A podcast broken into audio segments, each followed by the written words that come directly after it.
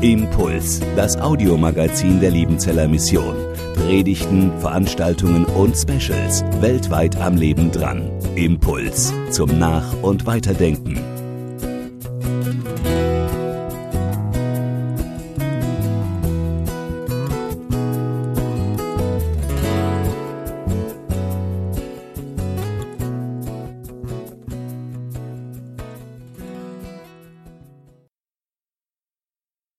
Mein Thema heute Morgen lautet von Küchenabfällen und anderen Weisheiten. Und das ist nicht der Kochkanal der Liebenzeller Mission, das ist tatsächlich die Predigt zum Buß- und Betag. Und äh, ich zeige euch zunächst einmal unseren Küchenabfluss. Jetzt schaue ich mal, ob das funktioniert. Jawohl. Das ist unser Küchenabfluss in der Spüle. Und ich halte das für eine praktische Angelegenheit. Da kann man Töpfe abgießen, da kann man Gemüse putzen, da kann man sich zur Not auch mal die Hände waschen. Meine Frau und ich haben mal eine Zeit lang auf einer Almhütte gewohnt oder gelebt, also Urlaub gemacht, muss ich besser sagen, ein paar Wochen. Und da war das einzige fließende Wasser war im Brunnen vor dem Haus. Und das ist dann schon ein bisschen komisch, wenn man sogar zum Zähneputzen aus dem Haus muss, weil man im Haus keinen Abfluss hat. Also so ein Küchenabfluss ist eigentlich eine ganz praktische Angelegenheit und normalerweise gehört da auch so ein, Moment, das war jetzt eins zu viel, gehört da auch so ein schönes Sieb rein, aber dieses Sieb ist nicht immer drin. Manchmal ist es in der Spülmaschine oder es ist sonst irgendwo verschwunden und dann kann es sein, dass der Abfluss auch mal so aussieht oder so. Und das kann dann mit der Zeit Probleme machen. Wir hatten in diesem Sommer ein Problem mit unserem Küchenabfluss. Zu unserer Ehrenrettung kann ich sagen, wir sind erst im Mai in dieses Haus eingezogen und ähm, da konnten wir noch nicht so viel falsch gemacht haben, aber wir hatten echt ein Problem. Und äh, was macht ein Akademiker, wenn er ein technisches Problem hat? Richtig, er schiebt das einfach raus, solange es irgendwie geht. Aber irgendwann ging es dann doch nicht mehr, als die Spülmaschine dann äh, abpumpte, dann hat es den ganzen Dreck nach oben in die Spüle geschwemmt und ich wusste, jetzt muss ich ran und ich habe dann tatsächlich ähm, dieses ähm, filigrane Konstrukt unter der Spüle dann aufgeschraubt und ähm, habe es versucht zu reinigen. Da war gar nichts drin. Ich habe dann geschwitzt, bis ich es wieder zusammengekriegt habe und mir schwante dunkel, dass ich noch ein tiefer sitzendes Problem habe dass das Problem gar nicht unter der Spüle sitzt, sondern im Keller. Was macht ein Akademiker, wenn er ein technisches Problem hat, das er nicht mehr länger vor sich hinschieben kann? Richtig, er wartet, bis jemand kommt, der ihm dabei hilft. Und dieser jemand kam dann tatsächlich in Gestalt meines Schwagers, der sich dann getraut hat, mit mir nach unten in den Keller zu gehen und wir mussten dann tatsächlich dieses Abflussrohr im Keller aufschrauben. Und ich kann euch sagen, das war dann keine sehr angenehme Angelegenheit. Da kam der ganze Schmotter, der ganze stinkende Dreck, wahrscheinlich von mehreren Jahren, kam da auf uns zu. Und äh, wir haben das dann entsorgt. Und äh, hinterher Wow, was für ein Gefühl der Befreiung, was für ein Glück, dass unser Küchenabfluss endlich wieder funktionierte. Ich könnte mir vorstellen, dass König David eine ähnliche Erfahrung in einem Psalm verdichtet hat. Ich denke hier an Psalm 32. Ich lese uns mal die ersten Verse hier, also erstmal Vers 3 und 4 vor. David schreibt, denn da ich es wollte verschweigen, verschmachteten meine Gebeine durch mein tägliches Klagen. Denn deine Hand lag Tag und Nacht schwer auf mir, dass mein Saft vertrocknete, wie es im Sommer Dürre wird. David schreibt in diesem Psalm von einer Schuld, die er auf sich geladen hat. Wir wissen nicht ganz genau, welche Schuld er da meint. Viele Ausleger ähm, vermuten, es handelt sich um den Ehebruch mit Bathseba. Ihr kennt wahrscheinlich diese Geschichte. David hat Ehebruch begangen mit Bathseba und dann wurde ihm dieses Problem zu heiß. Und er hat versucht, den Ehemann von Bathseba den Abfluss runterzuspülen. Er musste das irgendwie entsorgen, dieses Problem. Und er hat es getan, indem er Uriah hat ermorden lassen. Und er hat gedacht, jetzt sieht alles wieder sauber aus in meiner Küche. Alles wieder blitzeblank. Er hat Bathseba geheiratet, ganz offiziell. Und es schien alles in Ordnung. Aber irgendwann hat es da unten in seinem Keller angefangen zu stinken. Und irgendwie hat es sein Abflusssystem verstopft. Seine Beziehung mit Gott kam ins Stocken. Da war keine Leitung, kein Rohr mehr frei. Er sagt, ich habe das versucht vor mir herzuschieben, ich habe das versucht zu verdrängen, ich habe versucht, das den Abfluss runterzuspülen, aber es hat nicht funktioniert. Das Problem stank zum Himmel. Und es stank sogar so stark bis zum Propheten Nathan.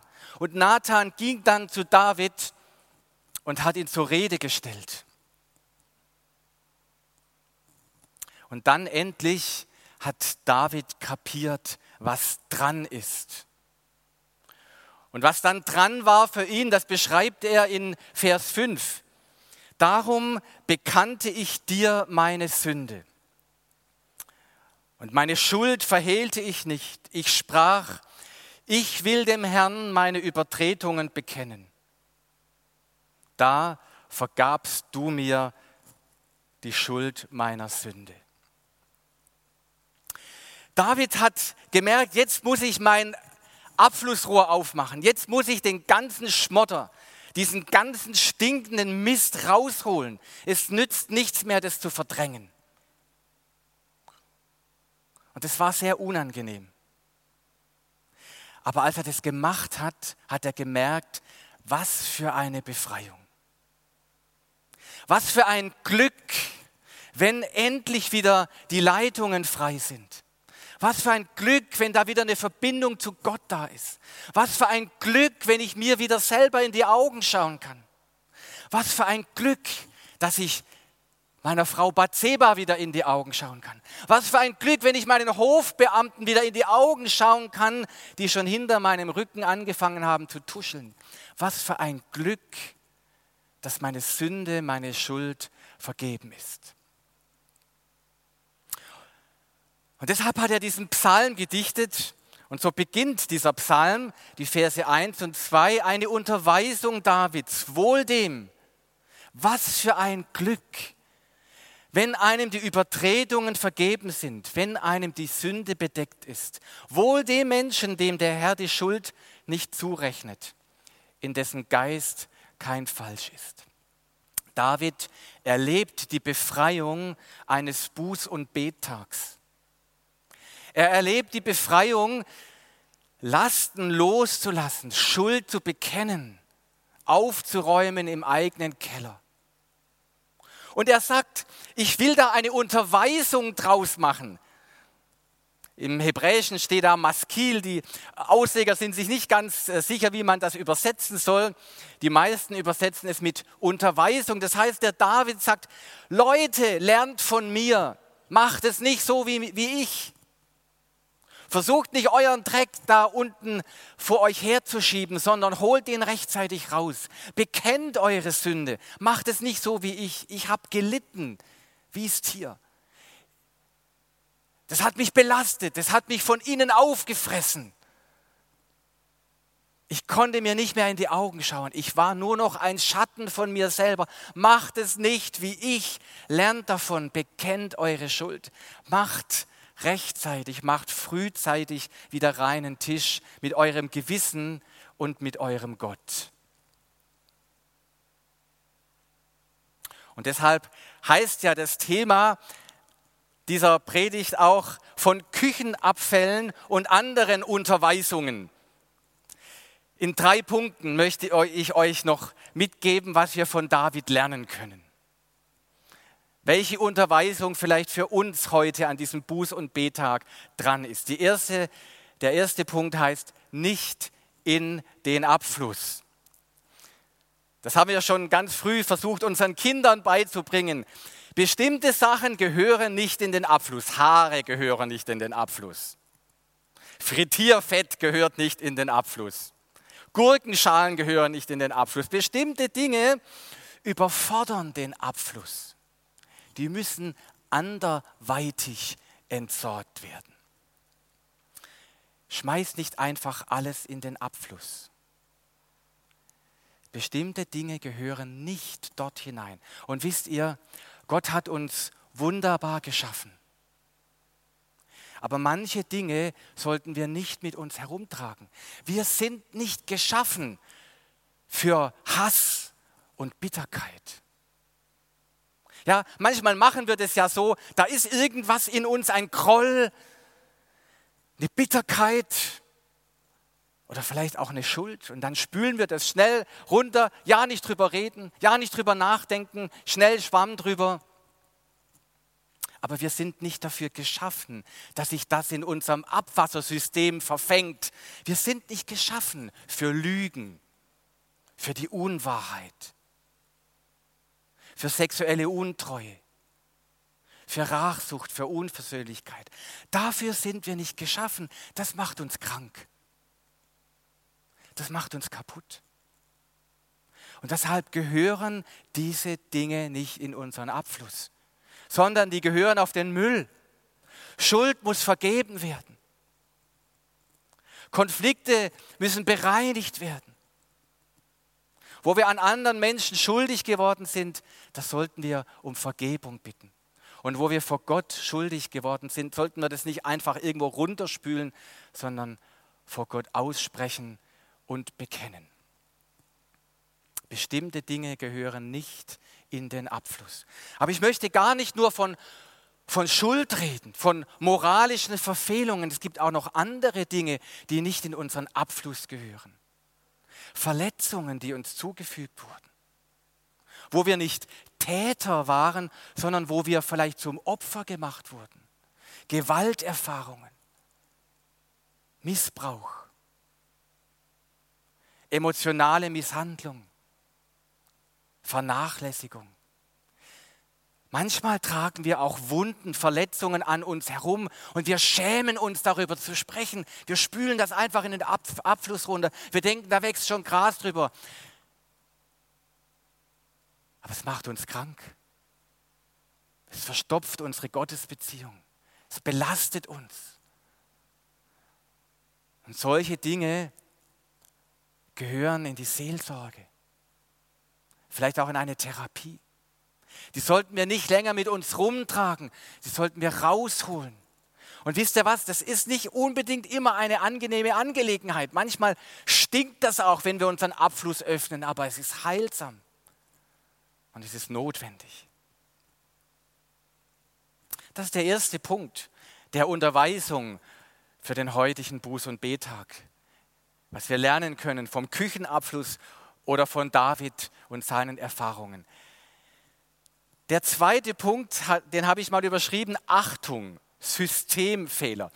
Wisst ihr, bei unserem Küchenabfluss da im Keller, da war nicht nur das Problem, dass sich da einfach irgendwie der ganze Schmotter abgesetzt hatte, sondern dieses Rohr da unten im Keller, das war tatsächlich falsch verbaut worden. Eigentlich müsste da ein leichtes Gefälle sein von rechts nach links, dass das Wasser auch wirklich abfließt. Aber klugerweise hatten die Installateure dieses Rohr so eingebaut, dass es komplett waagrecht war. Und dann steht das Wasser da drin. Und dann kann man sich oben in der Küche so viel Mühe geben, wie noch immer, den Abfluss sauber zu halten. Irgendwann ist da halt doch so ein Rückstau und da setzen sich die Sedimente ab, dann ist das Rohr trotzdem zu. Systemfehler, falsch verbaut.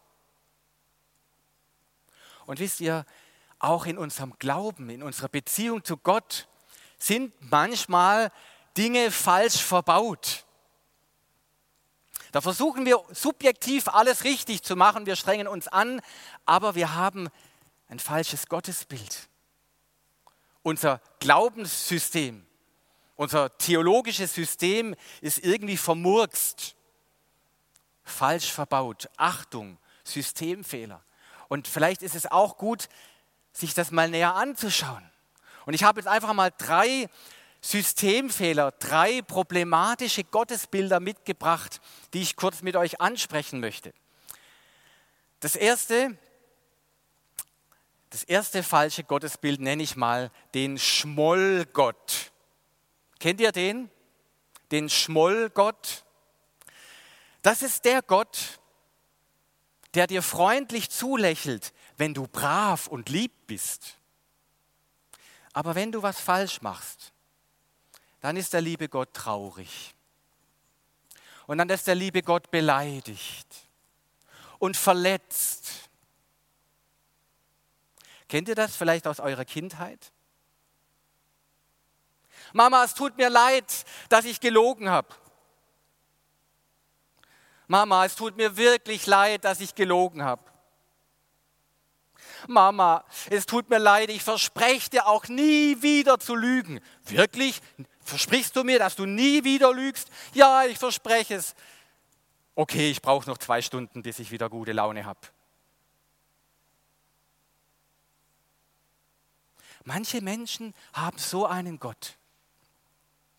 Sie strengen sich an, brav zu sein, aber wenn dann was misslingt, wenn was schief läuft, wenn ich was falsch mache, dann ist der liebe Gott traurig. Und was muss ich dann machen? Den lieben Gott beschwichtigen. Ich muss Buße tun, damit der liebe Gott wieder gute Laune kriegt. Und wisst ihr was? Dann kriegt Buße einen ganz, ganz schweren Klang. Dann ist Buße eine Leistung, die ich erbringe, um den lieben Gott wieder gnädig zu stimmen. Und das ist ein Systemfehler. Ich tue nicht Buße, um den lieben Gott gnädig zu stimmen, sondern umgekehrt.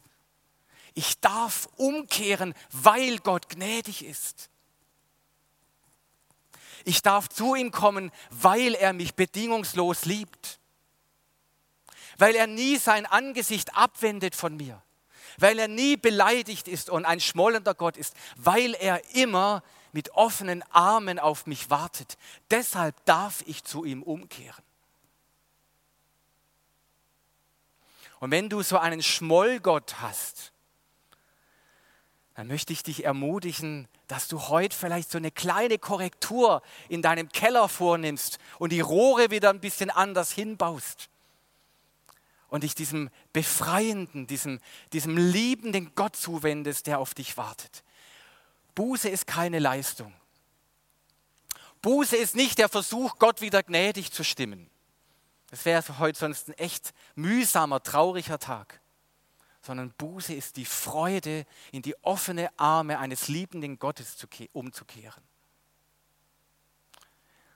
Das ist der erste Systemfehler, der Schmollgott. Ich habe noch einen mitgebracht. Das ist der Strafzettelgott. In diesem Glaubenssystem, da liegt der liebe Gott immer auf der Lauer.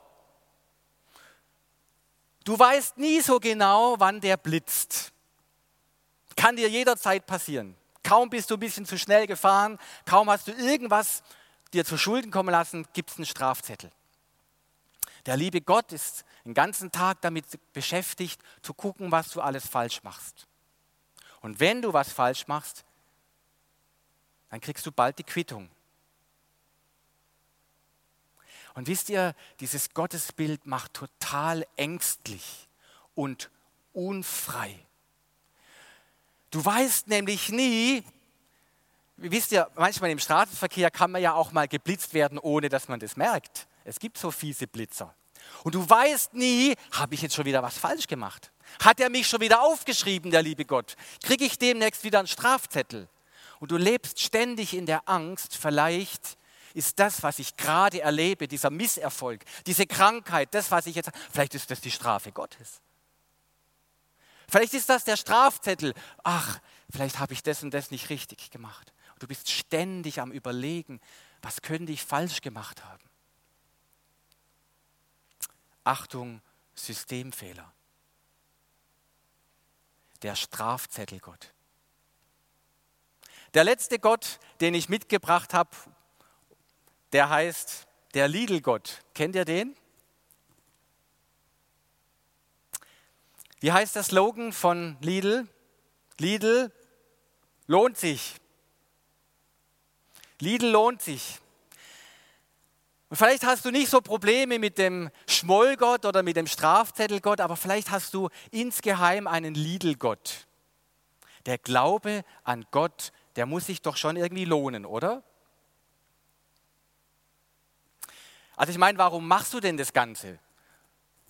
Warum, warum stehst du morgens auf und machst viele Zeit und betest? Und warum gehst du immer in den Gottesdienst und, und, und so? Warum lässt du dich von deinen Klassenkameraden auslachen? Es muss sich doch irgendwie lohnen. Das muss sich lohnen in deinen beruflichen Erfolgen. Das muss sich doch irgendwo in der Bilanz niederschlagen, in deiner Ehe, in deiner Familie, in deiner Gesundheit. Irgendwo muss sich das doch rechnen, dass du an Gott glaubst oder nicht. Und wenn du diesen Lidl-Gott hast, da wirst du dann vielleicht mal 30, 40, 60, 70 Jahre. Und wenn du ganz ehrlich bist, in manchen Momenten macht sich so eine wahnsinnige Frustration, so eine bittere Enttäuschung in deinem Herzen breit. Weil du Dinge erlebt hast, wo du gedacht hast, das passiert mir eigentlich nicht, wenn ich Christ bin. Enttäuschungen, Niederlagen, Misserfolge, Zerbruch in deinem Leben. Und ganz heimlich in deinem Keller steckt da so ein tiefer Groll, eine Frustration. Es lohnt sich eigentlich nicht, an Gott zu glauben. Wenn du dich auf Gott verlässt, enttäuscht er dich. Lohnt sich das, an Gott zu glauben? Nun, ich denke schon, dass auf eine ganz tiefe Art und Weise der Glaube an Gott uns erfüllt, unserem Leben einen Sinn geben kann, uns ausrichtet, uns mit einer Perspektive erfüllt, die trägt.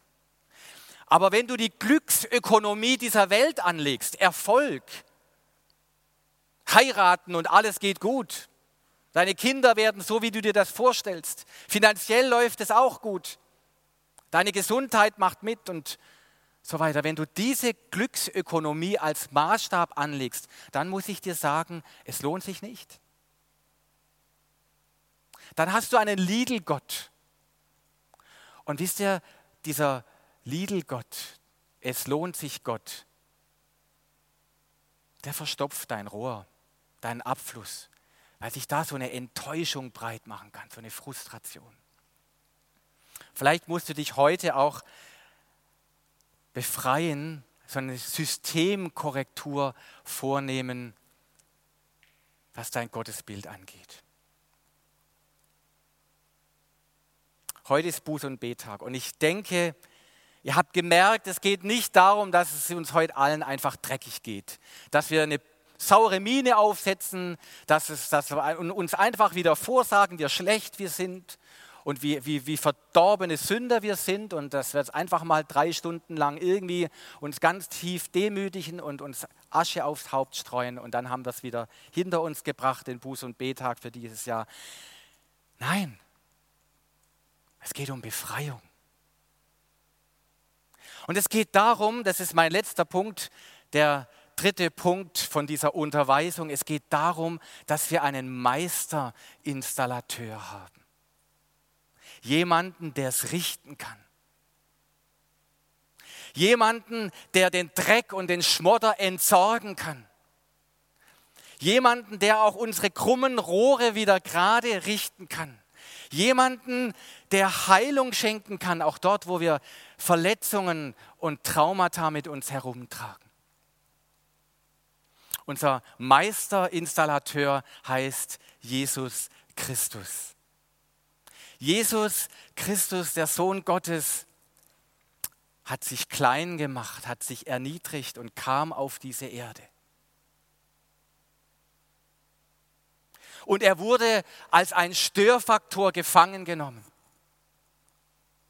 Als ein Rohrverstopfer wurde er verurteilt. Als ein Stück Abfall wurde er ans Kreuz geschlagen. Und als ein Stück blutendes Fleisch wurde er in einem Grab entsorgt.